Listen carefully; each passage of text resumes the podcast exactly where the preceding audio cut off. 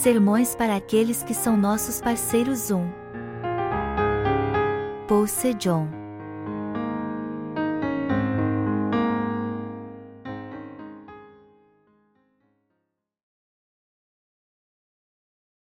Bem-aventurados os que compartilham o pão da vida nestes últimos dias.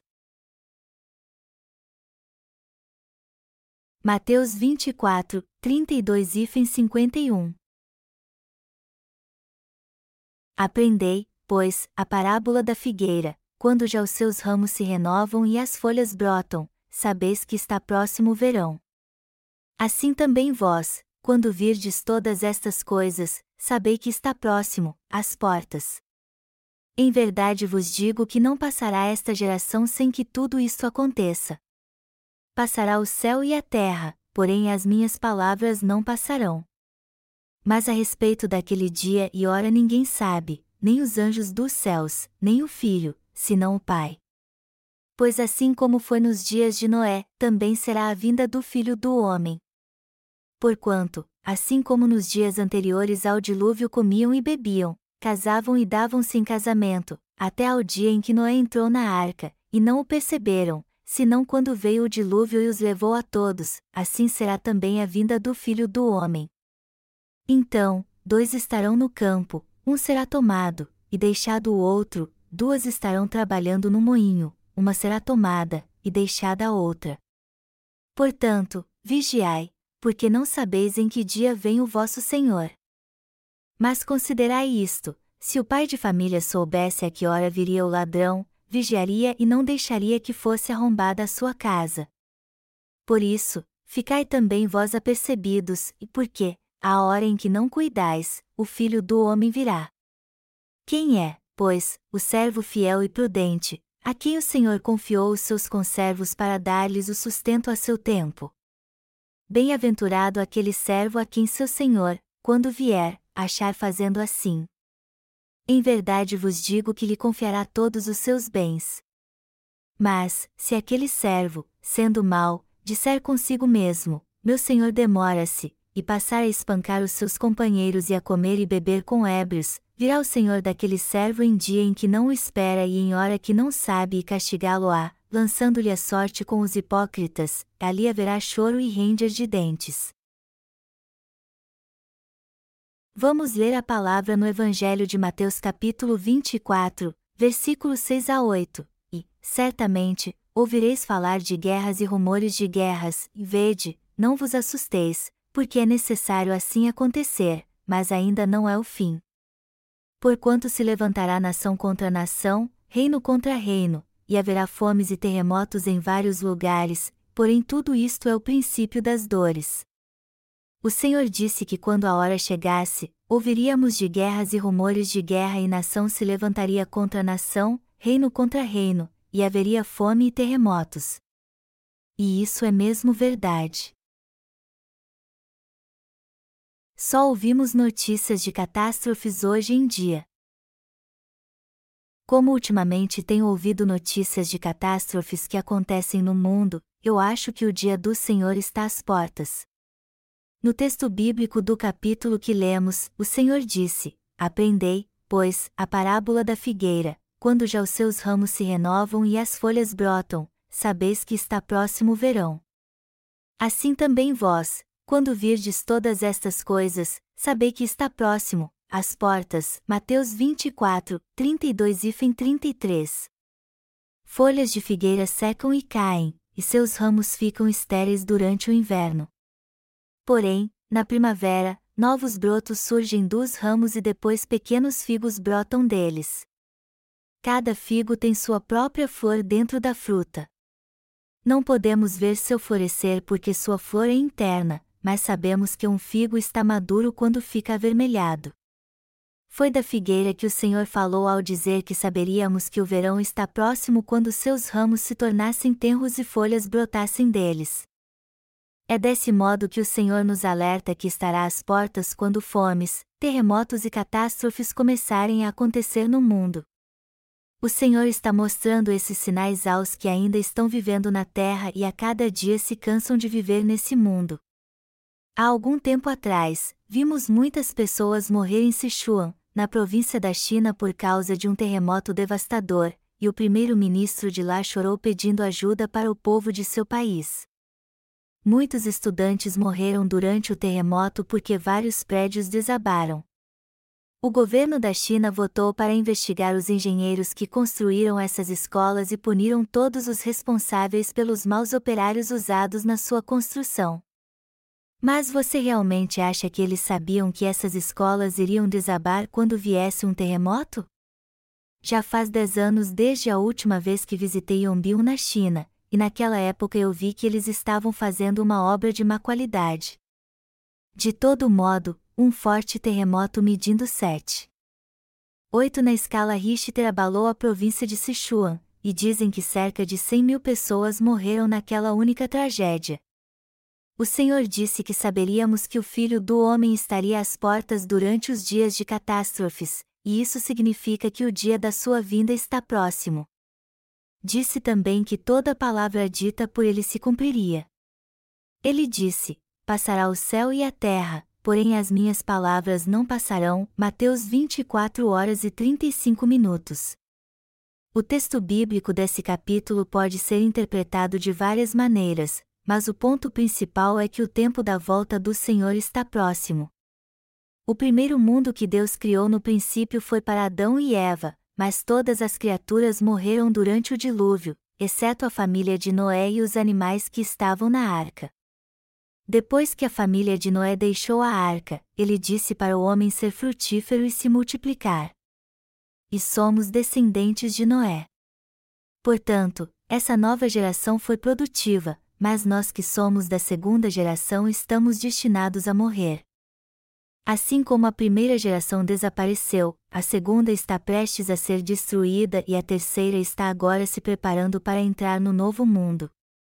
E o terceiro mundo é o reino milenial, e este é o início do reino eterno de Deus. Por isso que o Senhor disse: Passará o céu e a terra, porém as minhas palavras não passarão. Mateus 24 horas e 35 minutos precisamos entender que a palavra de Deus certamente se cumprirá. Então devemos viver pela fé na Sua palavra. Por outro lado, aqueles que não sabem o que esse tempo traz, não vivem pela fé e só se preocupam com coisas fúteis serão destruídos com esse mundo. Ninguém sabe o dia e a hora que o Senhor virá, mas ele virá como veio o dilúvio de Noé o Senhor disse que as pessoas estavam comendo e bebendo, casando e se dando em casamento até a hora em que veio o dilúvio de Noé. Ele disse que eles não sabiam da destruição iminente até o momento que destruiu a todos. A Bíblia diz que tudo, exceto a família de Noé, foi destruído no dilúvio. Naquele instante, ninguém daquele povo sabia da destruição que estava vindo até a hora em que morreram. Quem não conhece esse acontecimento? Todo cristão hoje em dia sabe o que aconteceu. Mas apesar disso, eles não se importam que a hora da vinda do nosso Senhor está próxima, assim como o povo dos dias de Noé não se importava com a iminente destruição que estava por vir. Precisamos saber que a vinda do Senhor está muito próxima. Também é verdade que a hora da destruição desse mundo está bem próxima, mas também é verdade que é chegado o tempo de o Senhor voltar para nós. O que o Senhor fará quando vir a esse mundo pela segunda vez? Ele fará com que todo aquele que recebeu a salvação de pecados viva aqui junto com ele. Ele virá julgar os pecadores que não creram em sua justiça. Precisamos saber que o tempo da volta do Senhor está perto e ficarmos alerta nosso Senhor ensinou a nós pregadores e irmãos sobre sua segunda vinda. Ele disse: Então, dois estarão no campo, um será tomado, e deixado o outro, duas estarão trabalhando no moinho, uma será tomada, e deixada a outra. Portanto, vigiai, porque não sabeis em que dia vem o vosso Senhor. Mas considerai isto: se o pai de família soubesse a que hora viria o ladrão, vigiaria e não deixaria que fosse arrombada a sua casa. Mateus 24 2.40 e 43. O tempo da volta do Senhor está realmente próximo. Portanto, aqueles que dizem que não sabem quando o Senhor virá devem ficar atentos e crer nessa palavra. O Senhor virá a esse mundo, levará um com ele e deixará o outro para trás. Os dois homens dessa palavra representam dois tipos de pregadores. Todos os pregadores acham que estão fazendo a obra de Deus nesse mundo. Eles estão pregando o Evangelho para as pessoas, e quando o Senhor voltar a esse mundo, um será levado e outro será deixado. O que definirá se eles serão ou não levados por Deus é se creem na justiça do Senhor. Todos os dois fazem a obra, mas o que definirá seu futuro é se serão aprovados ou não aos olhos do Senhor. Cabe a ele decidir se a pessoa será levada ou não por ele. Até mesmo entre os pregadores, alguns serão levados por ele e outros, deixados para trás. Isso significa que é nosso Senhor quem define o resultado final da nossa fé. O padrão que define quem será levado ou não é do Senhor e não nosso. Ele virá a esse mundo, levará os que merecem ser levados e deixará os que merecem ser deixados o Senhor levará a nós que cremos no Evangelho da água e do Espírito e somos fiéis ao seu reino e nos fará viver eternamente ali. No texto bíblico desse capítulo, o Senhor disse: Duas estarão trabalhando no moinho, uma será tomada, e deixada a outra. Mateus 24 horas e 41 minutos. Para quem o Senhor está falando aqui? O Senhor está dando essa palavra aos pregadores que vivem nesse mundo. Ele está falando para nós, está falando para você e para mim. O Senhor está dizendo para ficarmos atentos. Ele está dizendo que devemos ficar alertas porque o tempo da sua vinda está muito próximo. Melhor dizendo, o Senhor está nos dizendo para nos prepararmos para sua segunda vinda. Ele também está nos dizendo para pregarmos fielmente esse Evangelho está nos dizendo para pregarmos fielmente esse Evangelho para todas as pessoas desse mundo. Isso significa que entraremos no reino do Senhor no devido tempo se continuarmos pregando o Evangelho assim. O Senhor disse: Despertem e preguem esse Evangelho. Quando eu voltar a esse mundo e vir o povo vivendo assim, eu os abençoarei. Mas se houver alguém bebendo e se misturando com o povo desse mundo, eu trarei sobre ele uma dura punição. O Senhor disse que separaria até os maus dos justos. Mateus 13 horas e 49 minutos. A punição mais assustadora é ser lançado fora por Deus. Ele disse que fará essas coisas quando o tempo houver chegado. Nós hoje estamos pregando o Evangelho da água e do Espírito em todo o mundo. O Senhor já está nos dizendo todas as coisas que acontecerão no futuro. Ele nos diz que quando o filho do homem estiver às portas, as catástrofes acontecerão nesse mundo. E diz ainda: Mas a respeito daquele dia e hora ninguém sabe, nem os anjos dos céus, nem o filho, senão o Pai. Mateus 24 horas e 36 minutos. Ele novamente fala dessas duas coisas aqui. O Senhor nos adverte sobre o tempo de sua vinda. Mas ninguém desse mundo sabe o tempo da volta do Senhor. No entanto, as pessoas desse mundo precisam saber do tempo da sua vinda. Por isso que ele diz que ninguém sabe que o tempo da sua volta está próximo. Há um homem chamado Julian Chaderton na Bélgica, que hoje tem cerca de 50 anos hoje. Ele disse que recebeu a remissão de pecados crendo no Evangelho da Água e do Espírito depois de ler nossos livros, e que sua esposa e filhas também aceitaram o Evangelho assim que ele o pregou para elas. Nós estamos pensando em nomeá-lo como um evangelista da nossa missão e confiar a ele a obra de pregar o Evangelho às pessoas de sua terra, Saint Kitts e Neves, nas Índias Ocidentais. Os irmãos na Coreia e nossos parceiros do exterior estão pregando esse Evangelho da água e do Espírito em todo o mundo. O Senhor diz aqui em Mateus capítulo 24, Versículos 45 e 46. Quem é, pois, o servo fiel e prudente, a quem o Senhor confiou os seus conservos para dar-lhes o sustento a seu tempo? Bem-aventurado aquele servo a quem seu Senhor, quando vier, achar fazendo assim isso significa que aqueles que cuidam do povo de Deus e lhes dá alimento espiritual no devido tempo são abençoados. Então, Quem são aqueles que darão alimento espiritual no devido tempo aos que são imagem e semelhança de Deus? Os que pregam a palavra da verdade do Senhor até o tempo da sua vinda. Os que pregam sobre o pão da vida de Deus em todo o mundo são abençoados. Nossos parceiros e irmãos estão trabalhando como botões ornamentais do candelabro de ouro para pregar o Evangelho, o alimento espiritual de Deus. Fazemos a obra de Deus sem cessar, mas alguns aceitam esse Evangelho e outros não.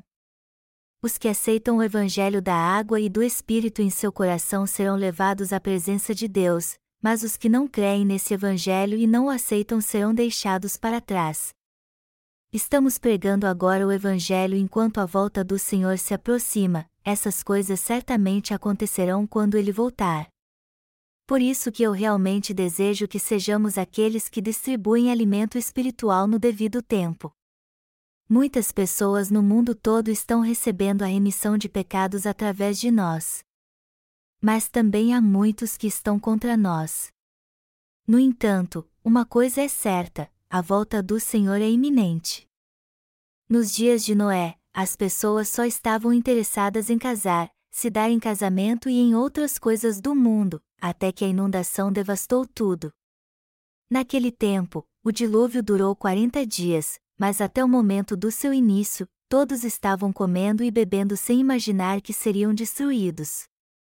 Somente Noé e sua família obedeceram à palavra de Deus que os alertou sobre a iminente destruição do mundo, e por isso prepararam a arca. Além da família de Noé, ninguém mais pensou nisso. Eles diziam: Não importa o quanto chova e como a terra pode ser inundada, já que é tão imensa. Não importa o quanto chova, eu não acho que todos morrerão. Nós só temos que nos certificar que o sistema de drenagem esteja funcionando bem.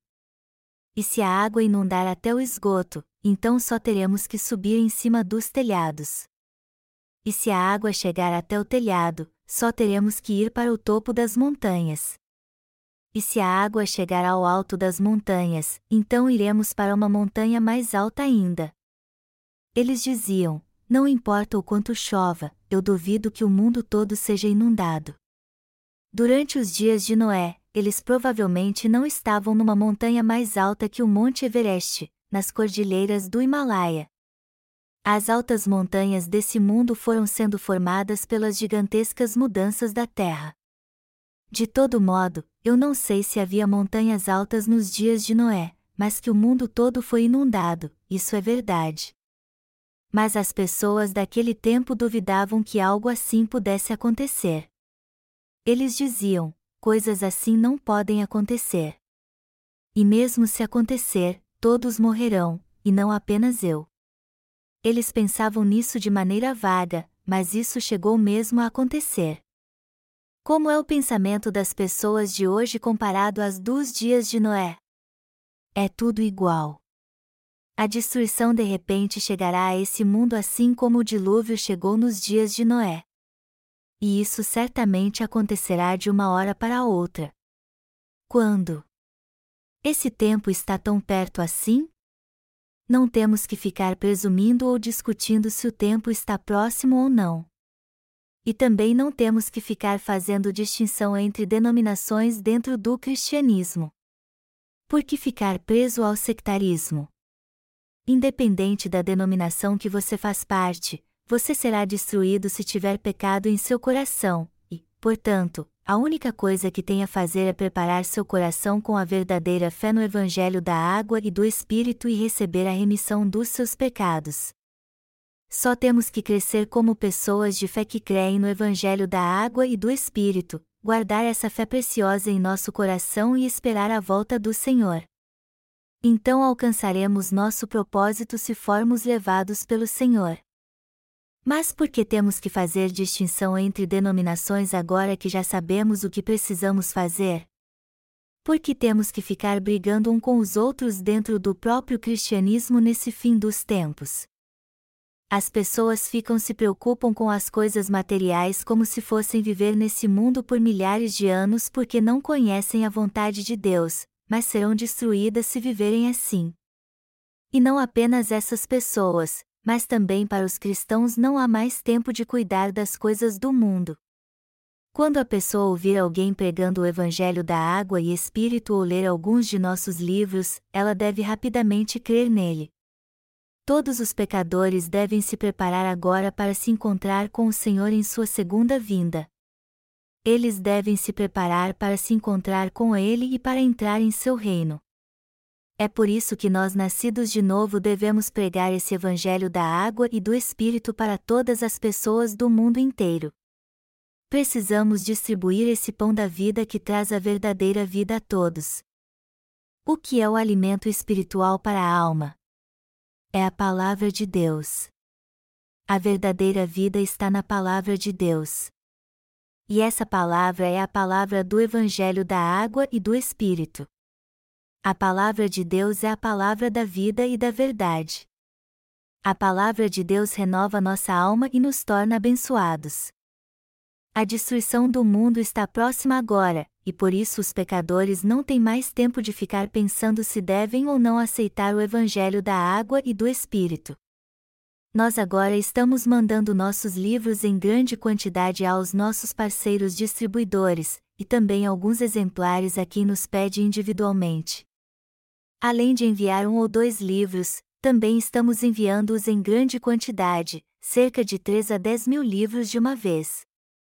Enfim, estamos enviando muitos livros.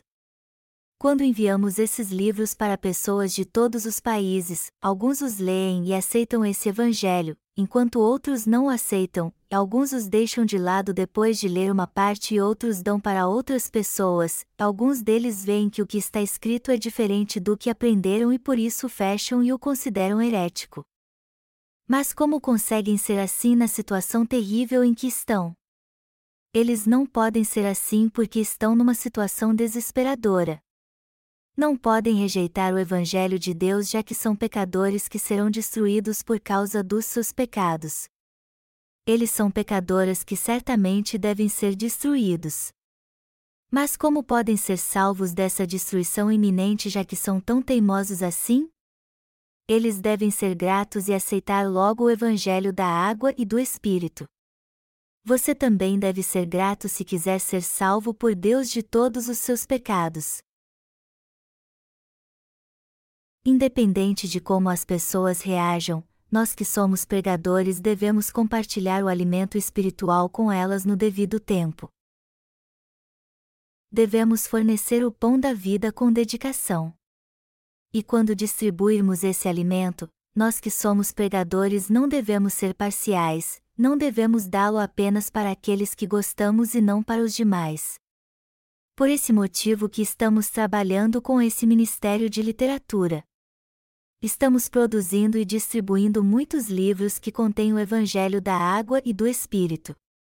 Passamos por dificuldades e enfrentamos problemas às vezes quando distribuímos esses livros, mas as pessoas os leem e recebem a salvação. Os leitores que quiserem crer, crerão no verdadeiro Evangelho, mas outros não crerão nele. Talvez alguns joguem fora esses livros ou os darão para algum amigo. Talvez digam: Você está interessado nesse livro? Você vai à igreja, não vai? Então tome e leia-o. Eu não consigo entendê-lo embora o tenha lido todo. Nossos livros são lidos por pessoas assim. E o Senhor nos abençoa por darmos esse alimento espiritual a todos neste mundo. Ele prometeu que daria o reino milenial e todo o reino dos céus àqueles que distribuíssem esse alimento espiritual. O Senhor nos confiou seu reino para vivermos ali eternamente. Essa é a bênção que o Senhor dá a nós que somos justos. Já que vivemos os dias fim, temos que fazer a obra de distribuir o alimento espiritual. Nossos parceiros também devem fazer a mesma obra. Nós criamos um website chamado numbocaf.com para nossos parceiros no exterior, pois é bom que eles tenham comunhão uns com os outros através dessa ferramenta e agora possam trabalhar em conjunto. E eles ficam mais fortes espiritualmente quando estão em comunhão. Eles fortalecem uns com os outros. Na verdade, acharemos muitas coisas boas para fazer se tão somente voltarmos nossa mente para fazer essa justa obra de Deus. Nós podemos distribuir nossos livros de pregação ou pregar o Evangelho da água e do Espírito pessoalmente, e há diversos lugares que devemos distribuir esse alimento espiritual, pois há muitos pecadores nesse mundo. Há muitos nesse mundo que já receberam a remissão de pecados por ouvir esse verdadeiro Evangelho e crer nele de todo o coração. Antes costumávamos distribuir nossos livros somente na Coreia, mas, certa vez, um presbítero de uma igreja leu um de nossos livros e recebeu a salvação. Um de nossos irmãos colocou um livro dentro do portão que estava aberto em sua casa e o presbítero o leu, veio até nossa igreja, ouviu a palavra do Evangelho e com alegria recebeu a remissão de pecados. Essa pessoa era um presbítero de uma pequena igreja de uma vila rural e só não vem à nossa igreja porque não quer ser discriminado pelas pessoas de lá.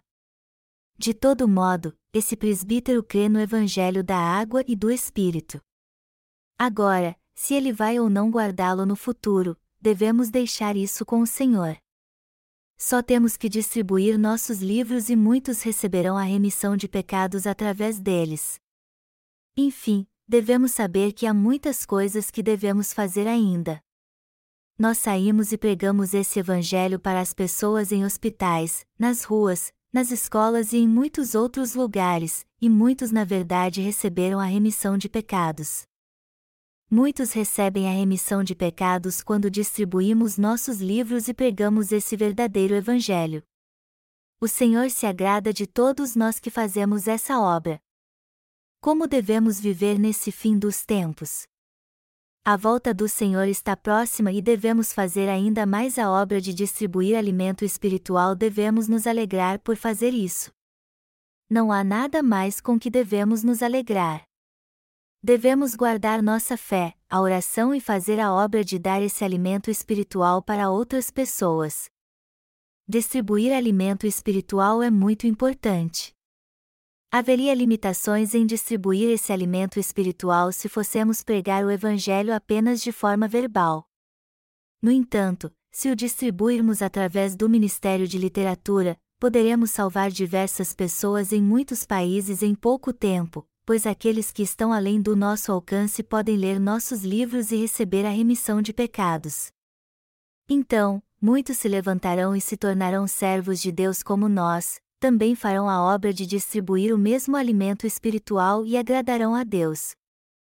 Nesse tempo de catástrofes, onde a volta do Senhor se aproxima, agora é a hora de fazermos a obra de distribuir esse alimento espiritual. Nossos parceiros no exterior também devem fazer essa boa obra, assim como nossos parceiros na Coreia. Eu estou dizendo que não é tempo de ficar pensando em como devemos viver nesse mundo com conforto e prosperidade. Devemos pregar esse evangelho de forma mais agressiva ainda. Parece que nosso parceiro Julian Chaderton da Bélgica pregou esse verdadeiro evangelho à sua esposa e pediu a ela para voltar para sua terra natal, a Ilha Neves, para pregar esse evangelho. Eu ouvi que sua esposa trabalha em uma embaixada. Eu vou ler uma das cartas que esse casal escreveu um para o outro. Julia Chaderton está agora em sua terra natal Neves e esta foi a carta que sua esposa escreveu para ele ele sugeriu que ela voltasse a Neves e trabalhasse junto com ele pelo Evangelho, e essa foi a resposta de sua esposa. Ela escreveu: Julia, obrigada pelas palavras de ânimo e esclarecimento. Suas palavras são muito animadoras. Eu acredito em você. Tudo o que tenho que fazer é crer no Senhor e Ele certamente guiará meus passos. Leana e Carida estão passando bem. Elas terão prova na escola no fim do mês e estão estudando o máximo que podem. Esse parceiro escreveu uma carta à sua esposa pedindo que ela voltasse para sua terra natal com suas duas filhas, a fim de que pudessem pregar e trabalhar juntos pelo Evangelho, e ela lhe respondeu: Eu acho que a esposa dele é uma boa mulher. Como seria bom se uma esposa respondesse de forma tão positiva tendo o mesmo sentimento quando um marido pregasse evangelho para ela. A esposa agradeceu a seu marido Julian por suas palavras de ânimo e esclarecimento. Isso não é maravilhoso? Como seria difícil se o marido pregasse o evangelho para sua esposa, mas ela o acusasse de cair da graça e dissesse que iria deixá-lo por causa disso. É maravilhoso ter uma esposa tão educada assim. Quando o marido pediu para ela voltar para sua terra e viverem juntos para esse evangelho, ela respondeu: Suas palavras são muito animadoras. Você está certo. Tudo o que tenho que fazer é crer no Senhor e Ele guiará meus passos. Seu marido tinha acabado de pregar o Evangelho e ela disse que as coisas que ele havia dito eram animadoras. Ela está dizendo que suas palavras estavam mesmo certas e que as coisas que ele faz e diz estão todas corretas. Eu acho que a esposa de Julian será muito abençoada. Também acho que ela se unirá a seu marido e servirá fielmente ao Evangelho. Eu contei que suas duas filhas estavam estudando muito para as provas e planejavam ir para um colégio no Canadá. Por isso eu acho que as crianças são alunas do ensino médio. O irmão Julian foi para sua terra natal há poucos meses atrás e viu que havia muitas pessoas que precisavam de alimento espiritual. Então, eu pedi para o nosso distribuidor central para enviar ainda mais livros para o irmão Julian. Eu dei a ideia para o líder da nossa missão de nomeá-lo como nosso evangelista. Eu também perguntei a ele quantos dos nossos livros ele poderia distribuir e que enviaria 3 mil livros. Há muito trabalho para ele fazer. Eu acho que a esposa do irmão Júlia é fluente em vários idiomas porque trabalhou em uma embaixada. E creio que ela pode fazer um grande trabalho na obra de Deus. Há muitas pessoas neste mundo que estão desesperadamente necessitadas desse alimento espiritual, não é mesmo?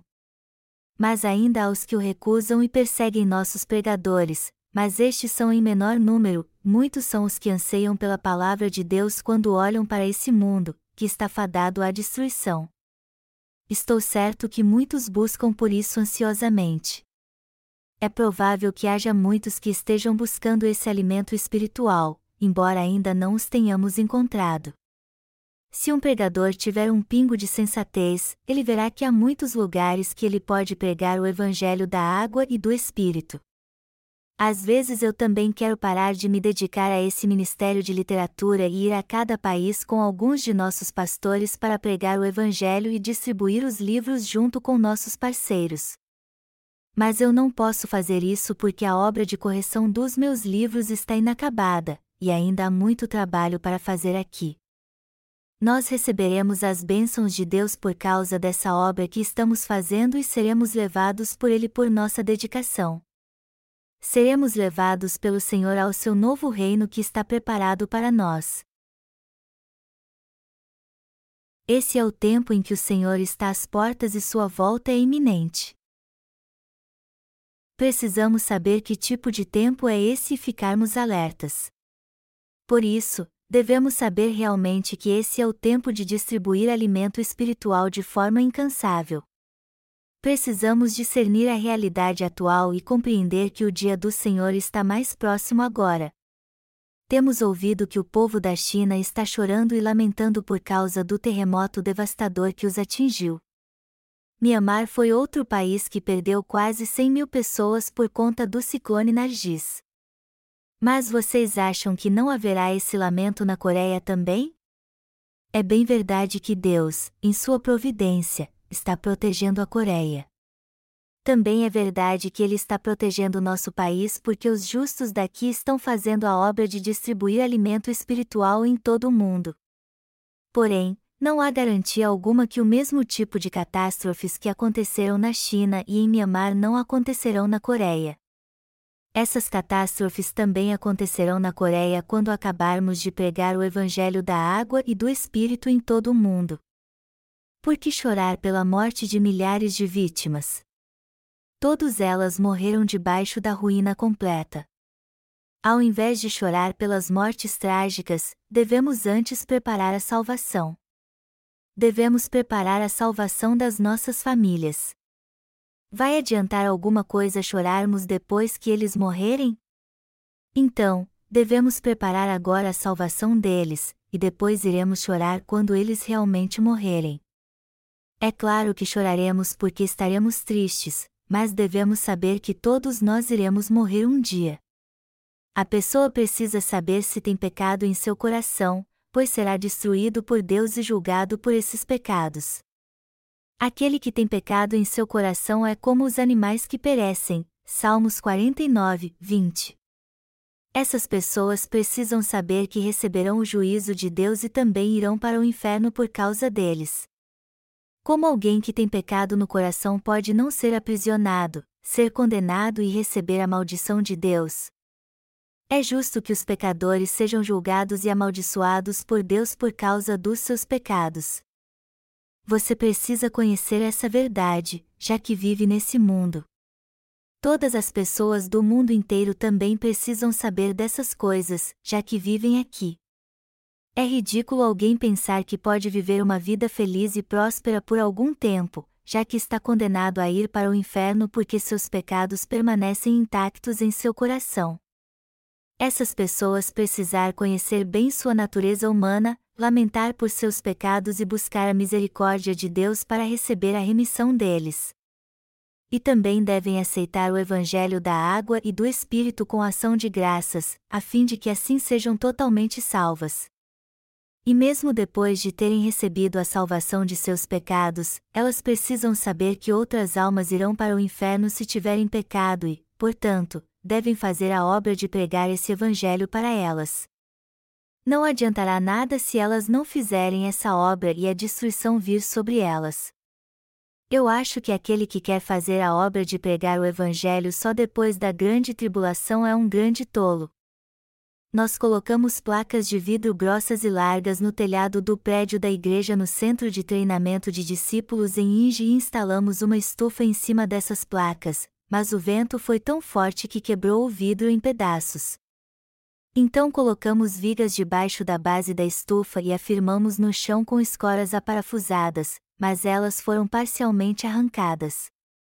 O vento foi tão forte que algumas dessas escoras foram levadas. Quando instalamos a estufa, nem pensamos o que aconteceria quando viesse um vento forte. E ela ficou em pedaços. Agora vamos pensar direito no que acontecerá se um vento forte vier novamente fazer o trabalho direito para que ela não fique em pedaços no futuro o povo da China saberia que esses prédios ruiriam se surgisse um terremoto. Deste modo, precisamos nos preparar antes que algo trágico aconteça. O que poderemos fazer depois que um desastre assim de fato acontecer? Devemos nos preparar para eles antes que aconteçam e pregar logo o Evangelho da água e do Espírito. Qual era o nome do ex-marido da diaconisa Sonok Park do Japão? Seu nome era Sakamoto, e certa vez, quando estava na Coreia, ele foi até Miserium Hills, no Monte Sorak. Enquanto caminhava, ele viu que havia muitas pedras na encosta à beira da estrada.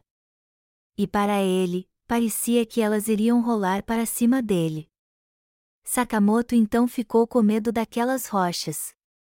Ele estava muito assustado porque há muitos terremotos no Japão e as pessoas lá nunca poderiam se dar ao luxo de deixar pedras penduradas tão precariamente assim. Então ele pensou que as pedras iriam rolar e o esmagariam se ficasse assim. Mas como é o povo coreano? Os coreanos nem se preocupam, apesar de rochas estarem penduradas precariamente nas bordas de uma montanha sobre sua cabeça.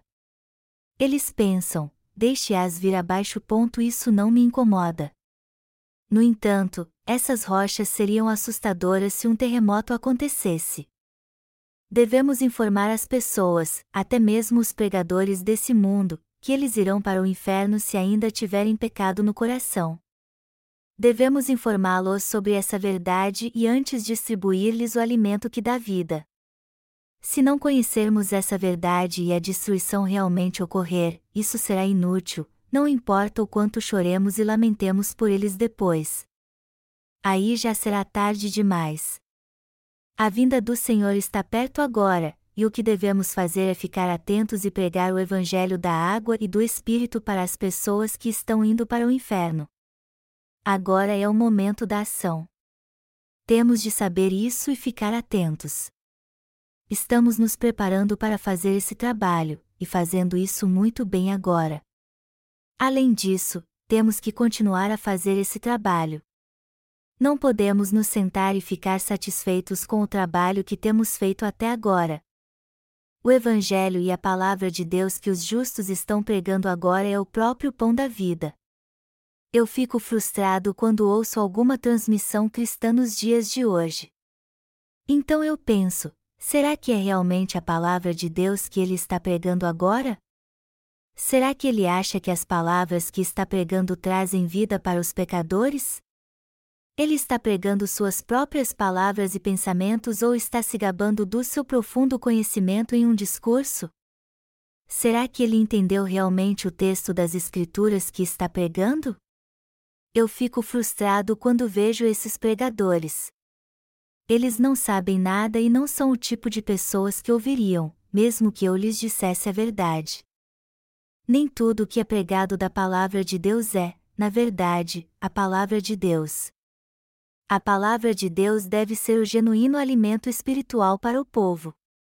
A palavra de Deus deve ser o pão da vida para os ouvintes. Devemos pregar a palavra de Deus que lhes ensina os sinais dos tempos, orientá-los para receber a salvação, ajudá-los a fazer a justa obra, e fazê-los receber a bênção de Deus. Devemos pregar-lhes as palavras que os façam receber a salvação da destruição. Esta é a verdadeira palavra de vida. Este é o pão da vida. O que é o pão da vida de Deus? Este Evangelho da água e do Espírito que estamos pregando é o próprio pão da vida. Temos de continuar pregando este Evangelho. Estamos entregando este pão da vida agora mesmo. Eu tenho pregado a palavra do Evangelho de Mateus capítulos 24 a 25 muitas vezes, e sempre que prego a palavra nessas passagens é algo novo. Isso também acontece com você quando a ouve? Isso acontece porque esse é o pão da vida. A palavra de Deus é o pão da vida, é a palavra que precisamos refletir o tempo todo. Estamos pregando isso agora e as pessoas estão recebendo a salvação através do pão da vida que estamos pregando. Elas estão sendo muito bem nutridas. As pessoas de todos os países não estão apenas recebendo a salvação, mas também as bênçãos. Por outro lado, os que serão condenados com certeza também serão julgados por essa palavra. Para o Senhor, eles não têm desculpa, pois não creram nela mesmo depois de ouvir e conhecer a verdade. É assim que estamos realizando esses dois tipos de ministérios, essa palavra que estamos pregando torna-se a palavra que dá vida para alguns, enquanto que, por outro lado, a mesma palavra que pregamos sela certas pessoas definitivamente como as destinadas ao inferno. Tudo porque elas não creem na verdade, embora a conheçam e a ouçam. O que eu quero dizer a você e aos nossos parceiros no exterior é que a segunda vinda do Senhor está próxima agora. Este é o momento em que ele está às portas. Como o Senhor mesmo disse, assim como o dilúvio de Noé ocorreu de repente, quando o povo estava bebendo e comendo, casavam e davam-se em casamento, ele virá de repente. Haverá fomes e terremotos em todos os lugares e catástrofes naturais acontecerão.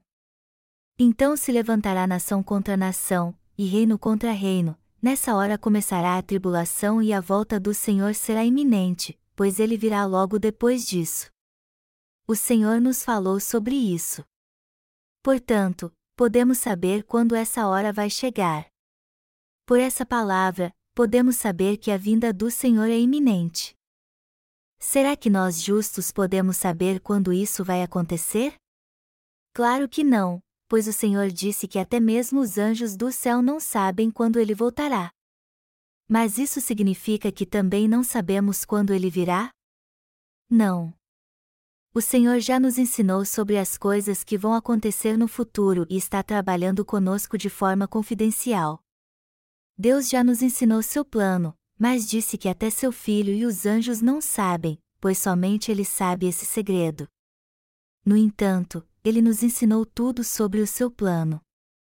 O Senhor já nos ensinou o tempo de sua segunda vinda, já que somos uma família, embora não tenha ensinado isso às pessoas desse mundo.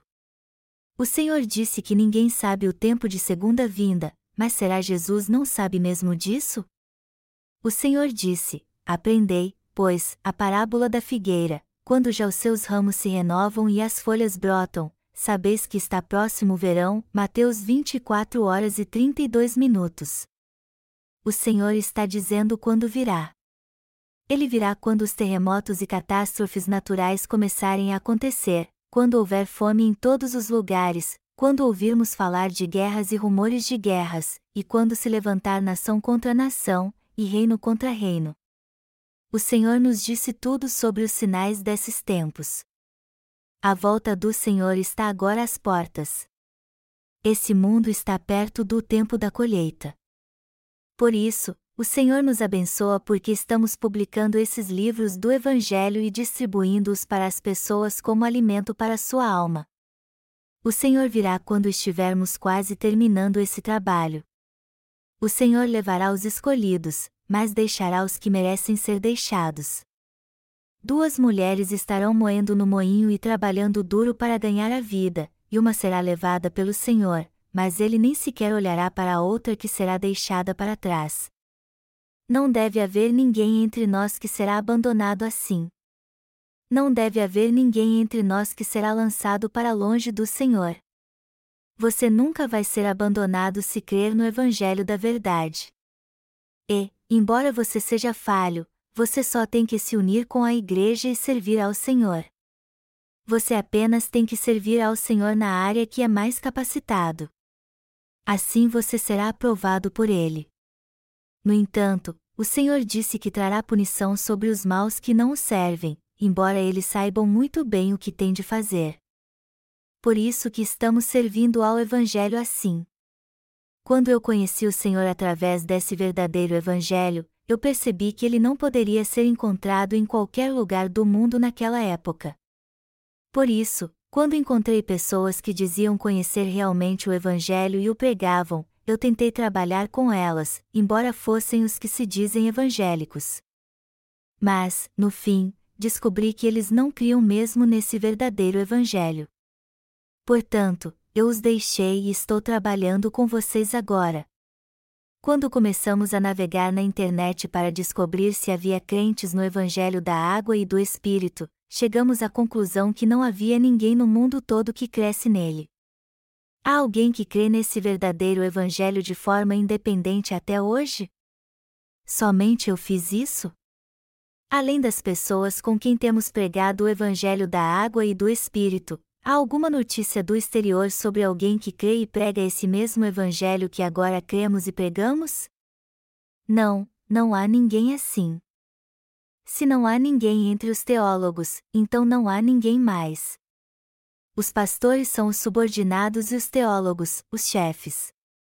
Os pastores aprendem e pregam o que os teólogos lhes ensinam. Nossos parceiros no exterior devem saber que a vinda do Senhor está próxima e, portanto, devem trabalhar com afinco para distribuir ainda mais o alimento espiritual. Eles devem trabalhar duro para distribuir nossos livros. E se a semente brotar ou não, se a pessoa vai receber ou não a salvação, eu quero que você deixe isso com o Senhor. O resultado final cabe ao Senhor e não podemos fazer nada a respeito. Há pessoas que não creem mesmo neste Evangelho, embora digam crer. Por outro lado, há muitos que creem, mas não têm muito conhecimento dele. Essas pessoas relutam em dar seu testemunho de salvação. Há outros que creem no Evangelho da água e do Espírito, mas não sabem se creem nele ou não por causa da confusão de tantas coisas que ouviram antes. Nós somos aqueles que plantam a semente e dão água, mas é o Senhor que faz a planta florescer. O Senhor faz com que as pessoas recebam a salvação, com que elas cresçam, e é Ele que as colhe em seu celeiro. Não somos nós que colhemos. Nós somos pregadores e somos os semeadores. Semeadores têm de semear a boa semente com dedicação. O Senhor vai cuidar do resto e da colheita. Nós só temos que distribuir o alimento espiritual para o povo, pregar o Evangelho, e orar pela obra de Deus para que o Senhor possa colher tudo quanto quiser. Já que somos servos de Deus, temos trabalhar com afinco pela pregação do Evangelho.